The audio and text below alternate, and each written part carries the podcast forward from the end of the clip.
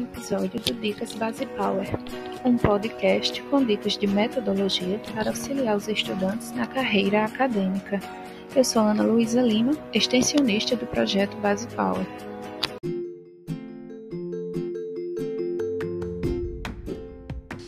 Olá, pessoal, sejam bem-vindos a mais um podcast com dicas rápidas. Hoje temos a professora Elcia Macedo e Ana Luísa Maquiel Maria Eduarda Olá, professora. Olá, Aninha. Como vocês estão? Olá, meninas. Olá. Tudo certo? É ótimo estar aqui com vocês, né? Para mais um episódio do nosso Dicas Base Power. Bom, gente, é... nesse episódio, né, nós vamos trabalhar com as citações, né, no artigo científico. Então, professora Elcia, como eu posso fazer citações no artigo científico?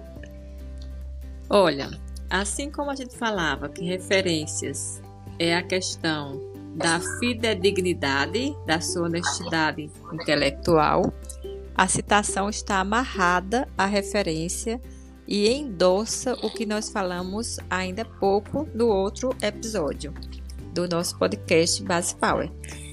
Sempre que você estiver lendo um texto, que você estiver fichando, resenhando, resumindo este texto e que você se deparar com um momento que você não sabe dizer aquilo com suas próprias palavras, é o momento de citar.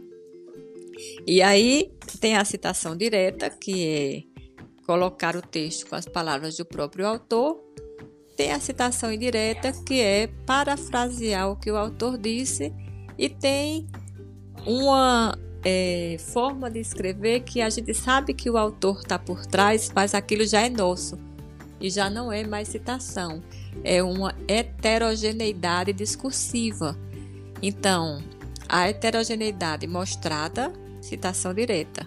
A heterogeneidade não mostrada, paráfrase. A heterogeneidade constitutiva, a nossa capacidade de falar do conteúdo por nós mesmos. São essas citações, essas leituras e essas heterogeneidades que compõem a tessitura do nosso artigo científico. Obrigada por mais um podcast do Dicas Base Power. Nos sigam nas nossas redes sociais, arroba Projeto Base Tchau, tchau. tchau. Isso aí, pessoal. Espero que vocês tenham gostado. É isso aí. Tchau, tchau.